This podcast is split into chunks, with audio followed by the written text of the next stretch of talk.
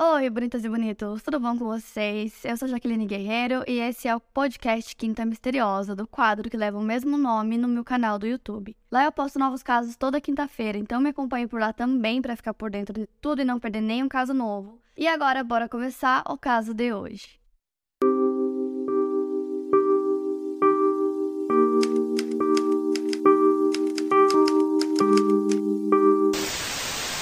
Kelly E. Dwyer nasceu em 27 de setembro de 1986, filha de Tony e Maureen Dwyer. Quando a Kelly tinha 16 anos, em 2002, ela recebeu a notícia que seus pais estavam se divorciando. Um ano depois, o processo do divórcio estava finalizado. A Kelly se formou na Adlai E. Stevenson High School, no subúrbio de Lincolnshire, localizado no norte de Chicago, Illinois. Durante o ensino médio, ela dividia seu tempo entre o clube de tênis, o jornal da escola e o anuário escolar. Depois do ensino médio, ela se afastou um pouco da sua família e em 2008 ela se mudou para Milwaukee, Wisconsin, e lá ela foi para a faculdade. Essa mudança para Milwaukee trouxe a Kelly um novo estilo de vida. Ela morava em um apartamento perto de East Brady Street e North Humboldt Avenue e frequentava o Allium, que era um bar local, e o de Hamilton também. Ela trocou o tênis pela yoga e acabou conseguindo um emprego como vendedora na loja de esportes Lululemon, localizada no Third Ward no início de 2012. Paralelamente a esse trabalho, ela fazia aulas de yoga no Core Essence, localizado na Brady Street, e trabalhava cuidando dos dois filhos de Thomas Hall, que é um chefe de restaurante. Seu instrutor de yoga era Ryan Heather. Ele diz que ela costumava cumprimentá-lo sempre com um abraço e tinha uma energia contagiante, sempre animada para as aulas. O Ryan disse que a última vez que ele viu a Kelly foi pouco antes do aniversário dela, no dia 27 de setembro,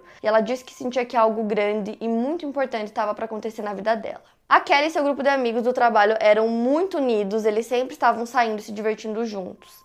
Ainda em 2012, ela iniciou um relacionamento com um homem que era 11 anos mais velho que ela, ela tinha 27 na época e ele 38. Seu nome era Crisoko e eles foram apresentados por um amigo em comum, o Chris é filho de Joyce Fry, que relata que ele sempre gostou de esporte, sendo um bom jogador de golfe, pegando um taco de golfe pela primeira vez aos 3 anos de idade. Seus pais eram separados, assim como os da Kelly. Ele foi criado em Connecticut e fazia visitas regulares ao seu pai, Paul Zucco, em San Diego, a partir de seus 10 anos de idade, e ele também viajava para Carolina do Norte para visitar os avós. O Chris tinha muitos amigos e se formou na Universidade de Boston em negócios internacionais. Ele era muito fã dos Yankees e acabou sendo contratado pelo time para fazer parte da equipe de TI e trabalhava no próprio estádio dos Yankees. Chris acabou indo para Nova York em busca de novas oportunidades e se mudou para Milwaukee em 2009, onde trabalhava em uma empresa de gerenciamento de realocação na empresa TRC Global, sendo diretor de informações. Segundo seus amigos, Kelly parecia estar muito interessada em seu relacionamento com o Chris e parecia estar apaixonada. Mas todos sabiam que ambos deixavam as opções do relacionamento em aberto. A Kelly costumava se cadastrar em sites de relacionamento e sempre estava conhecendo novas pessoas. E aí, em setembro de 2013, a Kelly recebeu uma visita do pai dela e ele pôde perceber o quanto ela estava apaixonada por Milwaukee. Ela estava também muito feliz no trabalho dela, muito engajada no trabalho. Ela tinha acabado de voltar de uma viagem de negócios paga pela empresa. Só que da mesma forma que parecia que estava tudo bem, que ela estava num lugar que ela estava amando, que o trabalho estava incrível e tudo mais, a Kelly ela era usuária de drogas e ela usava cocaína é, regularmente. E, inclusive, pouco antes dessa visita do pai dela, ela apareceu no trabalho dela completamente bêbada. Então eles mandaram ela para casa, ela não foi demitida nem nada, mas como não tinha como ela trabalhar daquele jeito, eles mandaram ela para casa. Então era uma coisa que os amigos relatavam e sabiam que ela bebia e era usuária de drogas. Uma amiga da Kelly chamada Chanel Royston contou sobre um dia que ela saiu com a Kelly e com o Chris, eles estavam no Allium, que era um bar que ela frequentava bastante, e esse bar ficava bem próximo da casa do Chris. Então eles estavam lá no bar, só que é, o bar ia fechar, então o casal convidou a Chanel para ir pro apartamento do Chris para ficar lá mais um pouco. Então eles foram para lá e a Chanel conta que ela foi pra varanda para fumar um cigarro e que o Chris foi também pra varanda e que ele fumou maconha e que nesse momento ela não sabia onde a Kelly tava, o que ela tava fazendo e que de repente ela sentiu um pressentimento muito forte de que uma coisa ruim, uma coisa horrível ia acontecer e ela decidiu que aquele era o momento de ir para casa. Ela fala que o apartamento do Chris passava essa vibe assim para ela de que era um lugar ruim, tipo uma energia ruim, então ela teve o pressentimento e falou para eles que ela ia embora, é, deu a desculpa de que ela tinha que trabalhar cedo, precisava acordar cedo, então ela ia para casa e aí ela foi embora. Uma coisa que é importante citar também é que a Kelly sempre tinha alguns hematomas no pescoço e nos pulsos, o que preocupava os amigos dela. É, eles viam esses hematomas e perguntavam para ela, tentavam né, entender o que estava acontecendo. Ela sempre ria da situação, é, como se não fosse nada, mas eles ficavam preocupados com ela. No dia 12 de outubro de 2013, era um sábado, a Kelly não apareceu para trabalhar. Imediatamente, os colegas de trabalho dela acharam um pouco estranho e decidiram dar uma olhada nas redes sociais dela, porque ela era bem ativa, estava sempre postando. Então, eles decidiram dar uma olhada para ver se estava tudo bem, que provavelmente ela teria postado alguma coisa. Além dela sempre estar tá postando, ela sempre estava com o celular na mão ou mandando mensagem para alguém. Então, eles tentam ligar para ela e vai direto para a caixa de mensagens. E aí depois eles tentam ligar pro Chris e também não conseguem. Então assim, eles sabiam que tinha alguma coisa estranha e logo no início já alertaram a polícia sobre o desaparecimento dela, que desde o início foi tratado como um desaparecimento, não como uma pessoa que fugiu ou uma pessoa que queria ficar os dias off, nada disso. Desde o início foi tratado como desaparecimento. E a polícia já começou a procurar por ela. É, as pessoas também, assim, no geral, todo mundo começou a ajudar nas buscas e começaram a imprimir cartazes de pessoa desaparecida para tentar ajudar. Então, desde o início tinha essa urgência para encontrar ela logo e tanto a polícia quanto a comunidade é, estavam ajudando nas buscas e estavam fazendo tudo o que eles podiam. E logo no início da investigação, é, a polícia descobriu que a Kelly é, ia muito para bares, que ela frequentava muito o Alien e que também ela tinha cadastro em alguns sites de relacionamento. Tanto que um amigo dela falou com a polícia e disse que ele acreditava que ela poderia, inclusive, ter saído com alguém que ela conheceu em um site de relacionamento, né, uma pessoa desconhecida no caso, e que talvez é, ela pudesse estar em perigo por conta disso. A polícia também verificou os cartões da Kelly para ver se ela tinha utilizado algum deles e ela não tinha usado nenhum, não tinha nenhuma movimentação. Então os investigadores procuraram descobrir quais foram os últimos passos da Kelly antes do desaparecimento dela. Como eu falei para vocês, ela faltou ao trabalho no dia 12, que foi quando ela foi dada como desaparecida, e aí dois dias antes, no dia 10, ela tinha um encontro com o Chris, eles iriam num encontro naquela noite. A Kelly foi ao apartamento do Chris naquele dia, eles beberam juntos e foram pro Allium, que era aquele bar que eles iam bastante.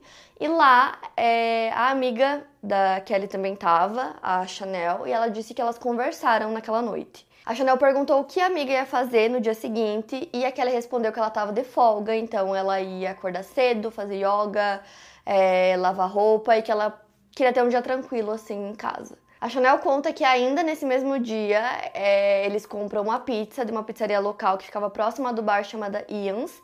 E aí eles pegam a pizza, todo mundo senta, tipo num banco assim comunitário, todos eles, é, do lado de fora do estabelecimento e ficam comendo e conversando. Segundo a Chanel, estava todo mundo sentado conversando tranquilamente e que eles estavam apenas fazendo isso, conversando e comendo. E que era um pouco depois das duas da manhã quando Chris e a Kelly decidiram encerrar a noite e ir para casa. E que depois disso ela não viu e nem falou mais com a Kelly. A detetive Catherine Spano estava trabalhando na investigação sobre o desaparecimento da Kelly e ela estava procurando entender como funcionava a relação que a Kelly tinha com. With Kizik hands free shoes, motion sounds something like this. Kizik helps you experience the magic of motion. With over 200 patents and easy on, easy off technology, you'll never have to touch your shoes again. There are hundreds of styles and colors, plus a squish like nothing you've ever felt. For a limited time, get a free pair of socks with your first order at kizik.com/socks.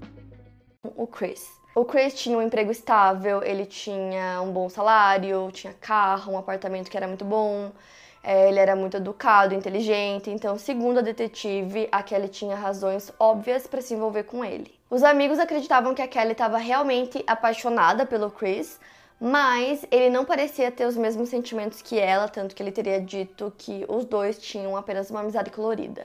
No dia 14, a detetive Tammy Trammell McLean foi até o apartamento do Chris que aparentemente era o último lugar que a Kelly havia sido vista. Então ela foi até lá e conseguiu as imagens das câmeras de segurança, e nessas imagens ela conseguia ver os dois chegando é, no apartamento do Chris naquele dia, conforme a Chanel tinha dito que eles tinham ido embora juntos. Então essa filmagem dos dois chegando era da sexta-feira, e aí eles conseguiam ver os dois andando pelo corredor. O Chris morava no 18º andar e dava para ver a Kelly andando normalmente, gesticulando, conversando, não parecia que tinha nada estranho, ela não tava com nenhum comportamento esquisito nem nada. Então essa foi a última imagem dela às 2h37 da manhã da sexta-feira, dia 11. Então os detetives vão conversar com o Chris, né, sobre a relação dele com a Kelly, e ele explica que os dois saíam bastante, se viam algumas vezes na semana e que a relação deles era basicamente sexual. Segundo ele, naquela noite eles teriam voltado para casa dele, usado cocaína, bebido alguns drinks, depois tiveram relações e cada um dormiu de um lado do sofá. Por volta das 9 horas da manhã, segundo ele, a Kelly saiu de seu apartamento e ele se lembra de ter ouvido a porta bater atrás dela. A detetive Tammy estava conversando com o Chris quando recebe uma mensagem de texto de um de seus colegas que estava na sala de controle assistindo os vídeos das câmeras junto com o gerente.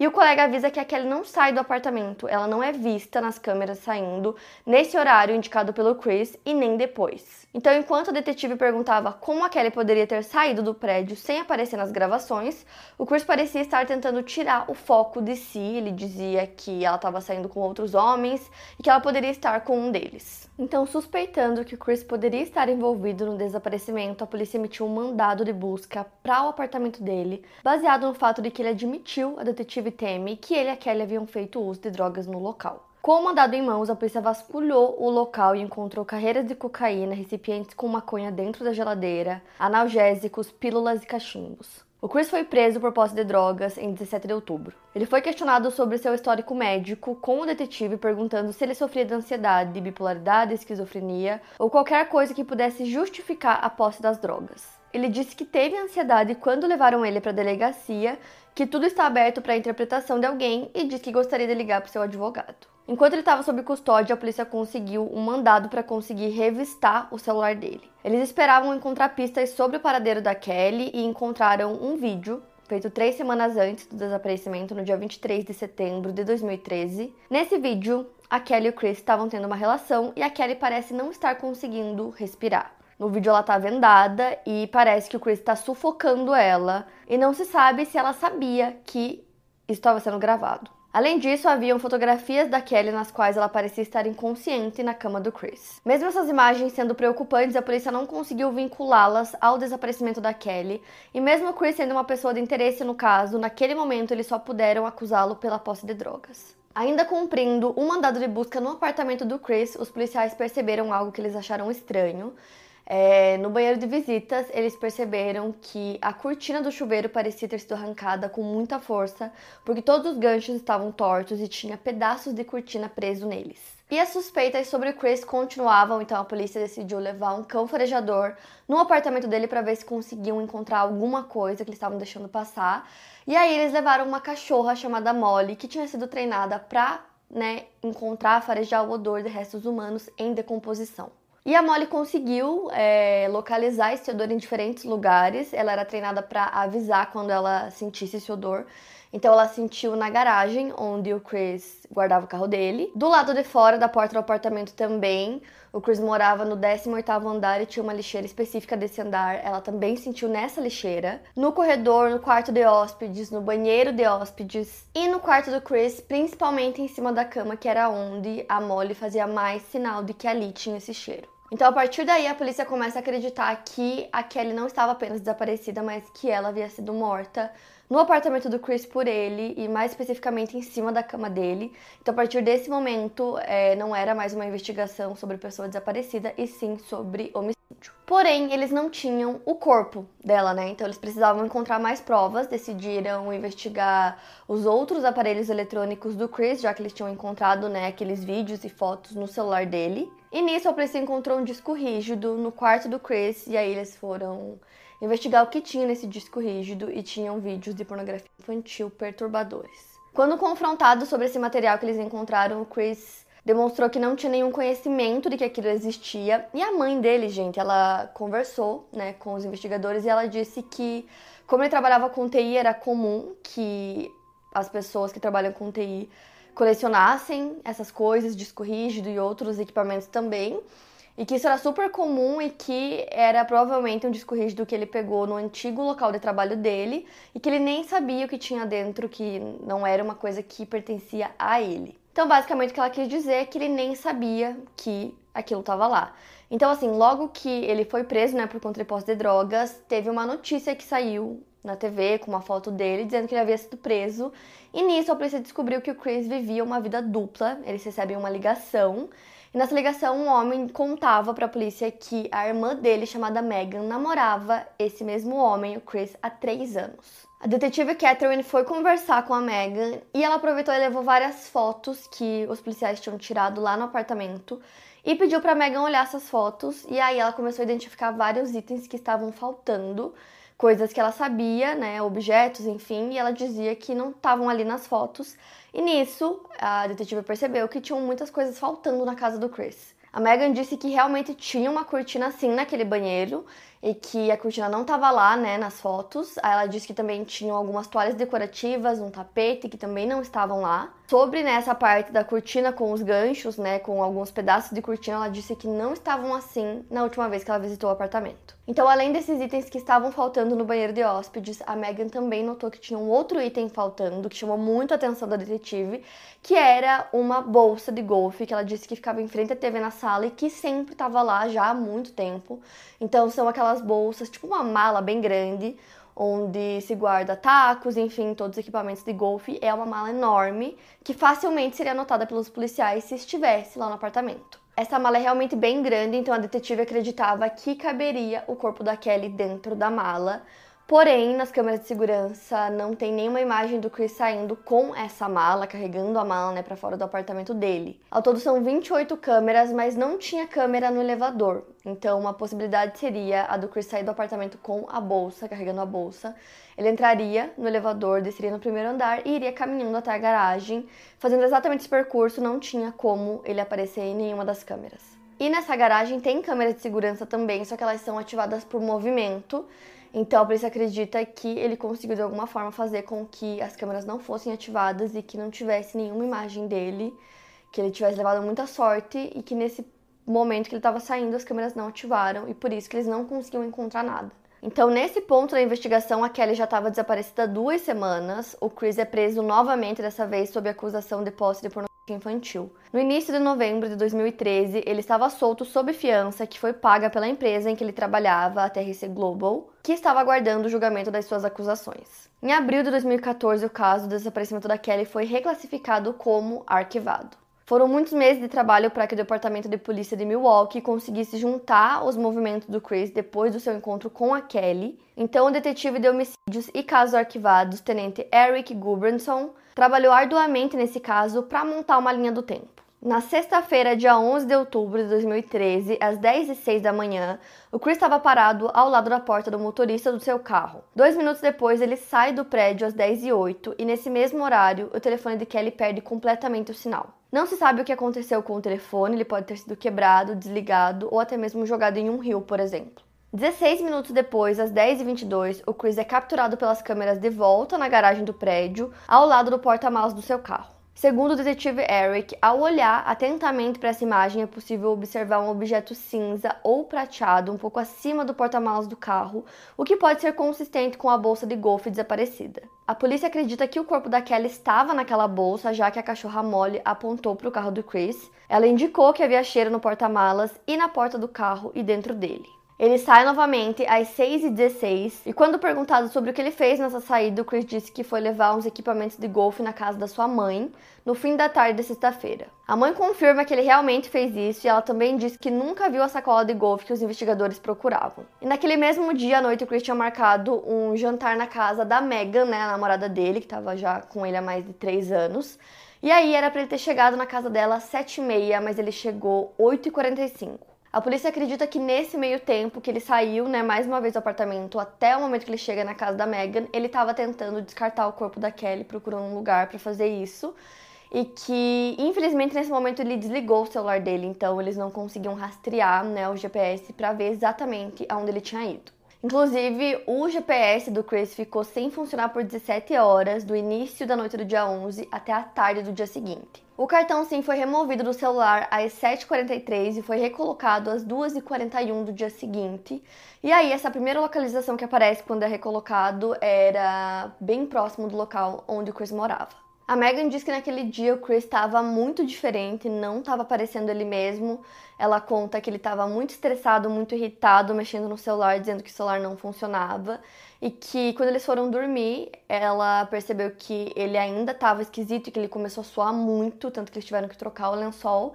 E ela disse que isso era muito estranho, não era uma coisa que costumava acontecer. O carro do Chris estava estacionado próximo da casa da Megan nesse momento, então a polícia acredita que ele estava assim porque o corpo da Kelly estava dentro do carro ainda. E aí, no dia seguinte, ele acordou super cedo e já pegou a estrada. No sábado, dia 12 de outubro, às 7h30 da manhã, o Chris foi para um lugar chamado Mouse House, uma casa de queijos que ficava a cerca de 130 quilômetros de Milwaukee, próxima a Madison, Wisconsin. O Chris disse à polícia que ele fez essa viagem, um total de 260 quilômetros e de volta, para comprar cerca de meio quilo de queijo para levar para os seus sogros. Mas os investigadores acreditam que ele fez isso na verdade para conseguir se livrar do corpo da Kelly em algum lugar na zona rural entre as cidades de Madison e Milwaukee. Para a polícia, depois que ele se livrou do corpo da Kelly, ele parou em um shopping voltando para Milwaukee e foi para uma loja chamada Sports Authority para comprar um tênis novo, possivelmente para substituir os que ele estava usando no momento em que ele enterrou o corpo da Kelly. Essa compra criou um rastro, já que a polícia descobriu que ele foi até esse local através do recibo do cartão de crédito, tendo descoberto uma parte crítica da linha do tempo do caso. O Chris fez a compra do queijo às 9h55 da manhã e comprou o tênis meio-dia e 11. Porém, a distância entre esses dois locais de compra, que era a casa de queijos e a loja de roupas, é de 86 quilômetros. Segundo os cálculos da polícia, a viagem levaria 47 minutos, então havia um lapso de tempo de 90 minutos. Esse tempo seria suficiente para ele parar em um lugar isolado na rodovia e descartar o corpo da Kelly. Seria muito difícil encontrar o corpo dela naquelas circunstâncias. A polícia tinha apenas suspeitas e circunstâncias para acusar o Chris, mas a promotora assistente Sarah Hill queria levá-lo a julgamento pelo assassinato.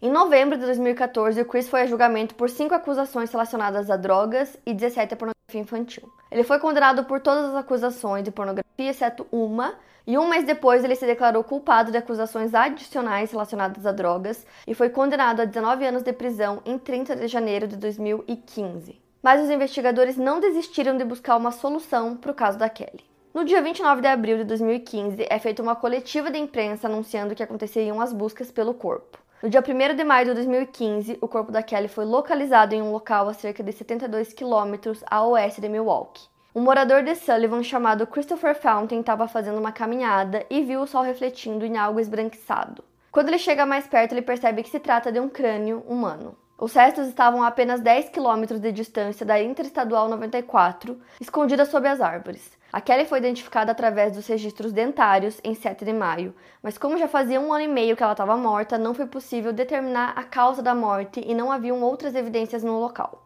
Também não haviam roupas, o que leva a polícia a acreditar que seu corpo foi transportado nu.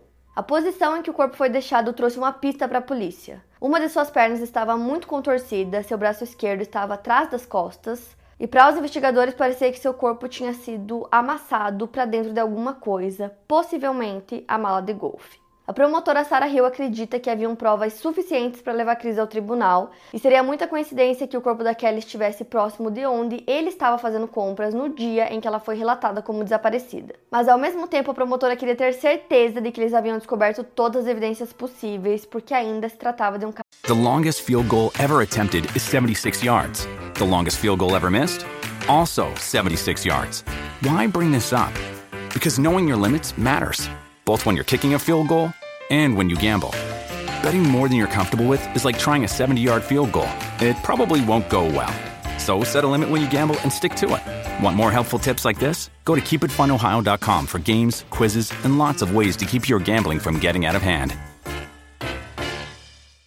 Caso bastante circunstancial. Então haviam muitas outras peças e objetos que seriam muito importantes para conseguir fazer essa acusação né, contra o Chris ser mais forte então, dentre essas peças, é, a cortina do banheiro, as toalhas, o tapete do banheiro, esses, né, todos os itens do banheiro que sumiram, a mala de golfe também e as roupas da Kelly, e nenhum desses itens foram encontrados. E a partir desse momento, com a identificação do corpo da Kelly, a investigação volta a ser ativa. Como Chris já estava preso por conta das outras acusações que ele enfrentou, os detetives decidiram fazer essa investigação mais aprofundada com muita calma, então levou dois anos para eles finalmente levarem o Chris ao tribunal. Então, no dia 8 de maio de 2017, o Chris foi acusado de homicídio imprudente em primeiro grau, que é uma acusação comum no estado de Wisconsin que se refere ao assassinato de outros adultos, assassinato de um feto e entrega de drogas resultando em morte. Ele também foi acusado de ocultação de cadáver e estrangulamento, e o julgamento dele começou em setembro de 2018. Poucas semanas antes do julgamento começar, os promotores tentaram apresentar uma nova acusação contra o Chris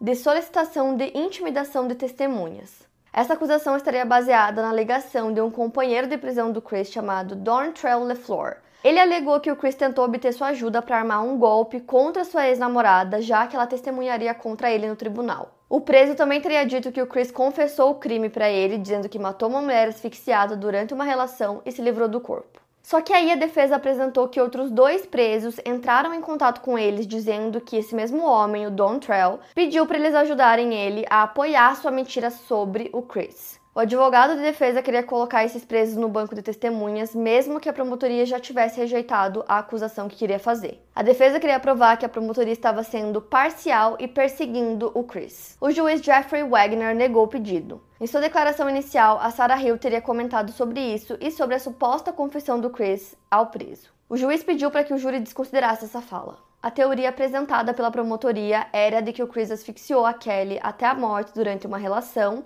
algo que pode ter sido ou não feito de maneira intencional. Segundo o detetive Catherine, o Chris gostava de levar as mulheres à beira da morte durante as relações para o seu próprio prazer. Eles estabeleceram que ele tinha esse padrão depois de conversar com diversas mulheres com quem o Chris se relacionou desde a época do ensino médio. Muitas delas relataram que eram relações bem violentas, principalmente envolvendo sexo oral e que em diversas ocasiões elas não conseguiam respirar. Uma delas pediu uma ordem de restrição contra ele em 2005. Outra mulher testemunhou dizendo que o conheceu através do Craigslist, uma rede online para conhecer pessoas, e que eles tinham uma relação casual e faziam dramatizações. A mulher se engajava de maneira voluntária nos atos e sabia que o Chris gravava as relações. Mas ela disse que ele começou a ultrapassar os limites e quebrar as regras que eles haviam estabelecido para a própria segurança. Ela disse que um toque na cama era seu sinal para garantir sua segurança e que no início ele respeitava esse sinal, mas começou a ignorar isso depois de um tempo. Segundo ela, ele ignorou o sinal, abusou dela e ela pediu para que ele parasse, mas ele se recusou. Depois disso, os dois não se encontraram mais. A promotora distrital assistente Sarah Hill argumentou que a obsessão do Chris por asfixia durante a relação se estendeu, pois pornografia contrabandeada que incluía essas práticas foi encontrada na sala de prisão dele, ou seja, isso já depois que ele estava preso por conta de todas as acusações. Para a promotora, a decisão do Chris de encobrir o seu nome e a negação de responsabilidade por ele revelavam essa falta de empatia e um comportamento narcisista quase patológico. Ela disse que para o Chris, a Kelly era algo dispensável. O Chris acabou matando a Kelly por asfixia e precisava fazer algo a respeito do seu corpo, então ele limpa o corpo dela com as toalhas do banheiro, pega a cortina do banheiro e envolve o corpo dela dentro, depois coloca na mala de golfe e desce com o corpo para a garagem por volta das 7h20 da manhã do dia 11, colocando ela dentro do carro. Para descartar o corpo, ele acabou entrando em um matagal, em um acostamento íngreme, em uma estrada sem saída em Sullivan, apenas no dia seguinte, durante sua viagem até Mouse House. Os advogados de defesa do Chris, Craig Mastentuno e Rebecca Coffey, argumentaram que a polícia não tinha evidências para provar a culpa do Chris. Segundo eles, não haviam testemunhas oculares nem evidência de DNA que realmente ligasse ele à morte da Kelly. Um dos argumentos da promotoria é o de que a Kelly é vista entrando, mas nunca foi vista saindo do prédio. Já a defesa diz que ela pode ter saído de alguma maneira que não foi revisada pela polícia. Segundo a defesa, existem vários vídeos de várias câmeras de segurança que nunca puderam ser examinados por eles porque não foram preservados. Outra coisa que eles dizem também é que não tem nenhum vídeo que mostre o Chris carregando aquela mala de golfe, né, para provar a teoria deles. E eles também dizem que como a Kelly tinha 1,70 de altura, que ela não caberia dentro da mala de golfe. O advogado Craig também refuta a questão do cão farejador. Ele fala que não se sabe como foi feito, qual foi o comando que deram para o cão, né, sobre o que ele deveria apontar, já que toda essa parte não foi filmada, então não tinha como verificar. Então ele fala que o que se sabe sobre isso é inteiramente pela descrição da policial sobre o que ela acredita que a cachorra apontou. Então a defesa diz que na verdade vários fluidos corporais podem ter atraído a Molly, né, para encontrar esse odor e não necessariamente apenas um corpo em decomposição. E os advogados do Chris também afirmam que aquele vídeo que eles estavam usando onde a Kelly estava aparecendo sendo enforcada era um momento de relação consensual entre os dois. Então a indicação da defesa era a de que a Kelly era uma mulher que saía com muitos homens diferentes e que qualquer um deles poderia ter sido o culpado. E eles acreditavam que a promotoria estava sendo tendenciosa, tendo uma visão de túnel sobre o Chris, né? Basicamente dizendo que eles estavam vendo apenas um ponto de vista para solucionar o caso. E para apoiar essa teoria, a defesa leva uma testemunha é, que disse ter visto a Kelly depois dela ter sido dada como desaparecida. E aí era um homem que afirmou ter visto ela e que ele foi até a delegacia para contar para a polícia que ele tinha visto essa mulher que eles estavam procurando e que ele viu ela dentro do carro com um outro homem. E aí ele disse que depois disso a polícia não procurou ele em nenhum momento. Então a promotoria responde que eles acreditam que essa testemunha não estava tentando enganar ninguém, apenas que ele tinha visto uma mulher que se parecia com a Kelly e acabou se confundindo achando que era ela. Mesmo sem evidências físicas diretas contra o Chris, a promotoria contou com mais de 65 testemunhas e a promotora distrital assistente Sarah Hill considera o caso mais complicado da carreira dela. Segundo ela, todas as circunstâncias apontavam para o Chris. O julgamento se iniciou no fim de setembro e depois de nove dias de argumentações e testemunhos, o júri de 10 mulheres e dois homens levou três horas e meia para chegar num veredito. No dia 5 de outubro de 2018, o júri o considerou culpado de homicídio imprudente em primeiro grau e ocultação de cadáver. Segundo o juiz Jeffrey Wagner, a decisão do Chris de esconder o corpo da Kelly e deixar sua família em agonia por mais de um ano até que o corpo fosse encontrado foi agravante em sua sentença. O advogado de defesa, Craig, disse que o seu cliente não teve a intenção de matar a Kelly, que antes disso ele não tinha registros criminais e possuía um bom histórico profissional. O juiz apresentou uma multa de 10 mil dólares à sentença. Pelo homicídio imprudente em primeiro grau, foram 26 anos de condenação, junto com os 5 anos adicionais pela ocultação de cadáver. Uma das tias daquela escreveu que ela tinha ingenuidade e acreditava no melhor das pessoas. Seu otimismo era contagiante e era por isso que ela tinha tantos amigos. Outra tia escreveu que não acredita que uma garota tão inteligente, vibrante, atenciosa e especial possa ter sido vítima de tal maldade. Seus pais falaram brevemente na audiência de sentença e seu pai disse que as imagens do julgamento irão assombrá-lo para sempre. Ele fala que a família foi destruída de maneira que eles nem perceberam ainda e diz que o Chris deveria sofrer. Já a mãe da Kelly diz que sofreu uma tortura inacreditável durante os meses que sua filha permaneceu desaparecida e que nem a descoberta do seu corpo e nem a condenação do Chris trouxeram um encerramento real para ela. O Chris não fez nenhuma declaração durante sua sentença e em 18 de dezembro de 2018 ele foi condenado a 31 anos de prisão ao total, que começarão a valer a partir do momento que ele cumprisse os 18 anos da sua sentença anterior. Ou seja, o Chris só poderá sair da prisão em 2065, aos 90 anos de idade. A memória da Kelly vive em um fundo criado em seu nome, no Family Peace Center, para ajudar mulheres locais afetadas pela violência. E é isso, para mais casos, siga o podcast Quinta Misteriosa e aproveite para avaliar em 5 estrelas se você gostou. Obrigada por ouvir e até o próximo caso.